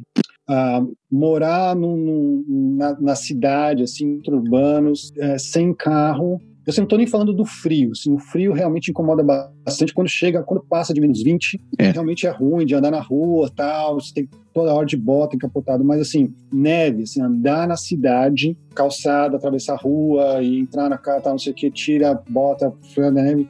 Isso é tipo a parte que eu, que eu menos gosto. Se Montreal, por exemplo, for que nem o, o Japa falou, se fosse uh, o, ano, o ano inteiro que nem no verão, você paraíso. Ah, ia estar tá muito mais apinhado de gente, eu acho. Quero. não, entendi, não entendi. Ia estar tá muito mais apinhado de gente. Aí ia. Nossa, ia tá né? Tá... Se Montreal não se falasse francês, se Montreal falasse só inglês e tivesse a temperatura, por exemplo, próxima de Vancouver, hum. que tem pouca neve, assim, que não é tão frio, nossa, Montreal ia estar lotado de gente. não ia ser um lugar tão bom. É, não isso é verdade. não ia ser um lugar tão bom. Talvez não. e Bruno, para fechar, qual o seu conselho para quem está vindo do Brasil hoje procurando uma cidade para morar? O meu conselho é hum, não deixa o, o medo de ficar sem emprego influenciar muito na escolha da cidade. Eu sei que dá medo, tipo, de largar emprego no Brasil, chegar aqui, tipo, sem, sem emprego. Tem muita gente que não entende, assim, é difícil ter suporte emocional no Brasil. Eu lembro quando eu anunciei, eu anunciei pra galera, assim, que, que eu tava indo pro Canadá, os caras, meu, você tá louco? Já que tu, tua carreira, tudo, você vai sair. Não, fala pra mim que você tem emprego. Você tem emprego garantido, não tem? Tem emprego lá, não tem? Fala. Assim, não, bicho, não tem emprego pô, mano, como é que você não conseguiu emprego? Eu falei, ué, vou mandar, vou mandar currículo, vou mandar currículo e vou bater na porta das empresas. Então eu sei que, tipo, dá muito medo, porque no Brasil é outra realidade. Então, às vezes você vai deixar de morar numa cidade legal, que tem bem a ver com você, por causa desse medo de ficar sem emprego, que é compreensível, hum, porém eu acho que não deve ser a prioridade na tua escolha. Põe lá na lista de coisas, né, ah, preciso encontrar uma cidade que eu vou conseguir um emprego bom, um emprego na minha área, tá, não sei o quê. Sim, mas não é número um, nem número dois. Talvez põe lá top 3, top. Põe lá o que, que você gosta. Você gosta de praia, vai para Vancouver. Você gosta de cidade grande, assim, eu, que tal, tipo, que gosta sou um cara de, de, de, de urbano, não, vai para Toronto. Ah, tipo, gosto da língua francesa, acho legal, tipo, aprender o francês, vai para dentro do Quebec. Então, e você é um cara que gosta de calor, hein, Bruno? Não venha, né? Vai, vai pro México. é. Pode crer. É. Fica no Brasil, né? Ou, é. ou, isso. Eu tenho mais uma pergunta, antes que você termine, Massaro. É uma pergunta fora do script. Não sei se o Bruno vai poder responder. Porque eu me veio agora na cabeça. É, uma vez eu lembro que o Bruno gravou um dos vídeos que ele gravou, acho que era sobre aquela coisa de vale a pena sair do Brasil e ir para o Canadá. Aquela pergunta que todo mundo sempre faz, né? E eu lembro que uma coisa que você falou, Bruno, foi se a sua prioridade é a sua carreira profissional, eu diria para você não vir para o Canadá. Você se lembra disso? Você, você, ainda, você ainda pensa isso ou mudou qual a sua visão hoje sobre é porque eu, me veio eu fiquei super curiosa aqui, por isso perguntei. Não, não mudou. Eu ainda, eu ainda tenho esse conceito, assim, um, não é impossível aqui você, tipo, é, refazer a sua carreira. É, não, assim, você vai ter que refazer, começar from scratch, você tem que começar do zero a sua carreira, como vários outros aspectos da sua vida. É realmente é um recomeço de vida, um projeto de imigração. Não, não é impossível você conseguir atingir o mesmo nível profissional mesmo status profissional que você tinha no Brasil. É possível, porém é difícil e leva tempo. E às vezes custa dinheiro. Você tem que ir para uma universidade, tem que ter um diploma daqui. Então, assim, quem é muito apegado com carreira, para quem. Porque tem, tem, tem, muita gente que é importante o, o status assim, profissional. Assim, eu sou diretor, eu sou gerente, eu trabalho estatal, multinacional, super importante. Eu não estou falando que isso está errado. Cada pessoa né, tem prioridade, tem o que acha que é importante para a vida. Mas o pessoal que eu conheço, que é que tem esse perfil, que veio para cá, realmente se frustrou muito rápido. Ficou muito frustrado ficou muito uh, desapontado com o projeto de mídia, porque leva tempo. Eu acho que eu não tenho esse perfil, eu não sou um cara tipo, muito apegado com carreira. Lógico que depois, eu, até hoje, faz 10 anos aqui, eu ainda não consegui um trabalho de nível profissional. Eu trabalho, meu, meu cargo é um cargo uh, que a gente fala aqui de, de, de col blanc, de, de, white collar, que são tipo trabalhadores, são cargos que precisam de diploma de college, de, de, de ensino médio técnico. Eu ainda não consegui um emprego num cargo que precisa de um diploma universitário. Mas, honestamente, assim, eu, eu sinto essa vontade, mas não é algo, por exemplo, que me faz pensar em voltar para o Brasil. Nunca. Eu nunca vou pensar em voltar no Brasil, porque aqui eu não trabalho no nível profissional. É frustrante? É. Eu estou batalhando ainda? É, é meio chato. Mas, ao mesmo tempo, não, não, muda muito, tipo, as minhas decisões. Eu ainda vou continuar aqui, mesmo se eu passar o resto da minha vida, o resto da minha carreira trabalhando nesse, nesse, nesse nível. Agora, eu conheço muita gente que, que, que teve que voltar para o Brasil, porque não estava conseguindo trabalhar aqui, tipo, de nível técnico, que precisava entrar, precisava de um cargo de diretor, tá? Isso não estou falando que está errado. Mas se você acha assim, não, eu sou realmente esse cara desse perfil, é, pensa bastante antes de vir para cá, porque não é só uma, duas pessoas que teve dificuldade, são quase todas. E são realmente a minoria que logo de cara, como eu falei, não é, não é impossível, mas é realmente minoria. Ou você pode desenvolver aquela carreira dos seus sonhos sendo barista no Tim Horton. Não, não, eu não recomendo para ninguém. Mas Legal. você tem uma boa qualidade. O meu, meu objetivo principal era ter uma melhor qualidade de vida. Sim. E logo de cara, quando eu mudei para cá, eu tinha uma qualidade de vida muito melhor do que eu tinha em São Paulo. Verdade. Verdade. Uhum. Mesmo estando desempregado, mesmo com um salário baixo. Então, eu não tive essa frustração, porque logo de cara eu atingi o meu objetivo. Eu ter uma melhor qualidade de vida, ter uma vida melhor, mais tranquila, mais confortável. O ideal seria, para mim, o ideal seria chegar aqui com um emprego garantido, com alguém que eu saio do avião, o cara vem aqui, pega na minha mão e me dá, sei lá, me dá um escritório lá para sentar para trabalhar.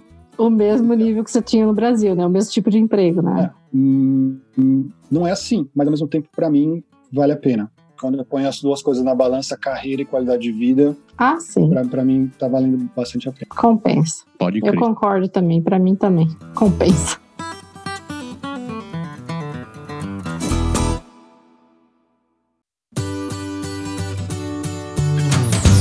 Então, Andréa, chegamos no final desse programa. Oi, chegamos. O que, que você tá que tirando pegar... O que, que você tá tirando do bolso? Eu tenho que pegar minha piada. Tô pegando cola. ah, claro, você acha que eu sei de cor? Pegando uma é uma piada cor. longa. Oh, meu Deus do céu. Não, not much. Me conte é... sua piadinha. Eu gosto de piada canadense, né? Lá vem. Lá vem. What's the difference between NASA, NASA Silicon Valley and Canada? Space. Bruno, Space, você também pode Space. responder. NASA, Silicon Valley, NASA, Silicon Valley and e, Canada. E o Canadá. É. Uhum. Uhum. Não, então vamos. Nerds. Canadá é, é, o frio. NASA, tipo, é espaço. Canadá é o frio. Silicon Valley, tecnologia. Ó, oh, o Bruno quase acertou um, hein? Pode responder aqui? Você, você desistiu? Vai. Eu desisti. Então, NASA has oh yeah, NASA has spaceship. Valley, Silicon Valley has computer chip, and Canada has ketchup chip. Puta que pariu, não acredito nisso. Piada, o ketchup chips. Eu vi o Kazu comprou esses dias aqueles pacotinhos de chips, né? Batata chips de ketchup, né? Eu nunca uhum. comi daquilo, bicho, aquilo é gosto de ketchup puro. Aí eu vi a piadinha, falei, tudo a ver. Realmente, Canadá has a ketchup chips. Porque foi uma, isso é uma invenção canadense, você vê, batatinha. chips. Vê. Eu não sabia. Eu não sabia, não. Mudou sua vida. Olha só. Pode deixar é cultura. Olha só que lindo. Inútil, mas é. Meu preconceito, né? Eu achava que tudo que é porcaria, de comida porcaria, é dos Estados Unidos. Ô, Ketchup chips, Estados Unidos, certeza que. disser que o país que mais consome craft dinner no mundo é onde a gente vive, você vai acreditar? É. O Cazu colabora pra essa, porque ele Oh, gosta bastante. Hum, Você tá falando que, tipo, é. Aquele mac and cheese Mac que and- vende. mac and cheese. Né? É. Olha, ganhamos dos gringos. Ah. Bruno, muito obrigado pela tua participação, cara. Brigadão mesmo. Suas opiniões, teu, teu ponto de vista foi, foi fantástico. Obrigada, Bruno. E é bom te ver de volta, cara. Faz tanto tempo que eu não vejo tua cara com frequência assim. Tá. Então eu vou fazer um podcast também e vou, vou chamar você pro meu. Eba, vamos lá. Olha só, riqueza. Vamos expandir assim, a Olha podosfera. que riqueza. Isso me lembra Vou alguém. um, vai, chamar, vai se chamar Pode Crer. Pode, Vai Pode deixar e pode crer. pode É, crer. Pessoas, muito obrigado pela audiência de vocês. Muito obrigado também pela paciência e pelo o amor que vocês, de, vocês detêm contra a gente. É, se vocês quiserem estar em contato com a gente, vocês já sabem, né? Estamos nas redes sociais da vida. E não esqueçam de, se você estiver assistindo pelo YouTube, marque você se inscrever no canal, marcar o seu sininho, etc, etc. Se você não quiser também dane-se, é, a opinião é sua, a vontade é sua, mas a gente ia gostar muito. E se você estiver assistindo pelo iTunes, coisas parecidas, marque lá, dê um review positivo pra gente, coloque cinco estrelinhas, porque é sempre bom pra ajudar a performance desse podcast. E tem o não- Telegram. E ah, é, não se esqueça também do nosso grupo no Telegram, entra lá, telegram.canadagora.com, você vai lá e venha fazer parte da melhor comunidade do Telegram falando sobre Canadá e brasileiros aqui com a gente. Por quase nada específico. Bruno, muito obrigado de novo, velho. E eu, assim que eu estiver em Montreal, vou te encher o saco por aí. É, eu vou também. Aí. Agora eu tô pertinho. Agora você Ah, mais perto, não precisa atravessar o país, agora é mais fácil. Pessoas, uma excelente semana para todo mundo e semana que vem a gente tá aqui de volta com mais um. Pode deixar. pode deixar. Um abraço. Tchau. Abraço, tchau.